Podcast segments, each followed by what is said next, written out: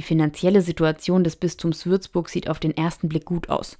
Das lässt zumindest ein Bilanzgewinn von 2,1 Millionen Euro beim Jahresabschluss 2022 vermuten.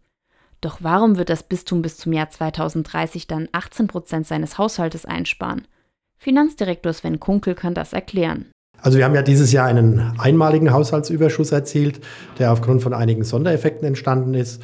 Und äh, es gilt ja nicht darum zu sparen, sondern die verfügbaren Mittel möglichst effizient einzusetzen.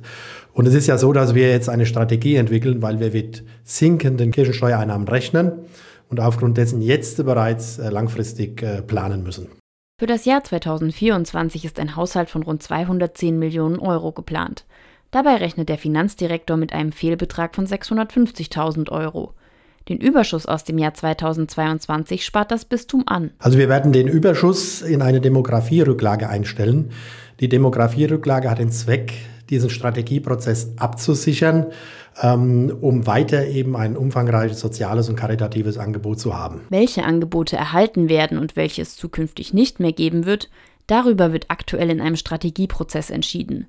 Generalvikar Jürgen Vorndran, der Stellvertreter des Bischofs, erklärt, warum es den Prozess braucht. Wo wir als Kirche im Jahr 2030 sein wollen, welches Zielbild von Kirche wir verfolgen, dann werden die täglichen Entscheidungen eines Generalvikars, eines Hauptabteilungsleiters, aber vor allem auch äh, der pastoralen Mitarbeiterinnen und Mitarbeiter, der ehrenamtlich Tätigen klarer weil wir wissen, wonach wir uns ausrichten können. Bei dem Strategieprozess können viele verschiedene Gruppen Einfluss auf die zukünftige Ausrichtung des Bistums nehmen.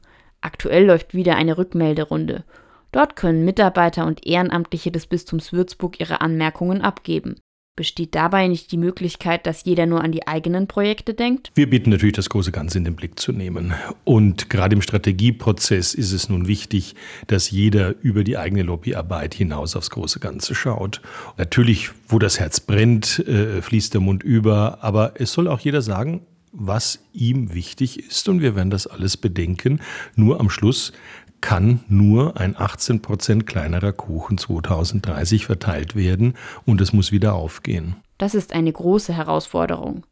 Und genau deshalb kommt es dem Generalvikar auf eine Sache an. Mir ist wichtig, dass möglichst viele sich in diesen Prozess jetzt einbringen bis zum Sommer. Denn nur wenn möglichst viele mitreden, können dann das Ergebnis auch möglichst viele mittragen. Für Ehrenamtliche ist der Diözesanrat des Bistums Würzburg, das oberste Laiengremium, zuständig. Einige Vertreter haben am Strategieprozess von Anfang an mitgearbeitet.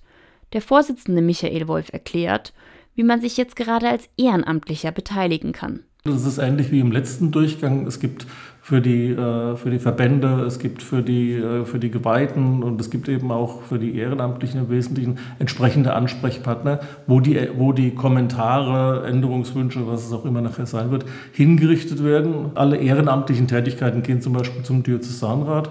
Wir sammeln das, nehmen das auf, da werden wir vermutlich auch nochmal einen Samstag dann zubringen, um die Sachen wieder zu ordnen an dieser Stelle, um dann in die große Diskussion mit einzusteigen.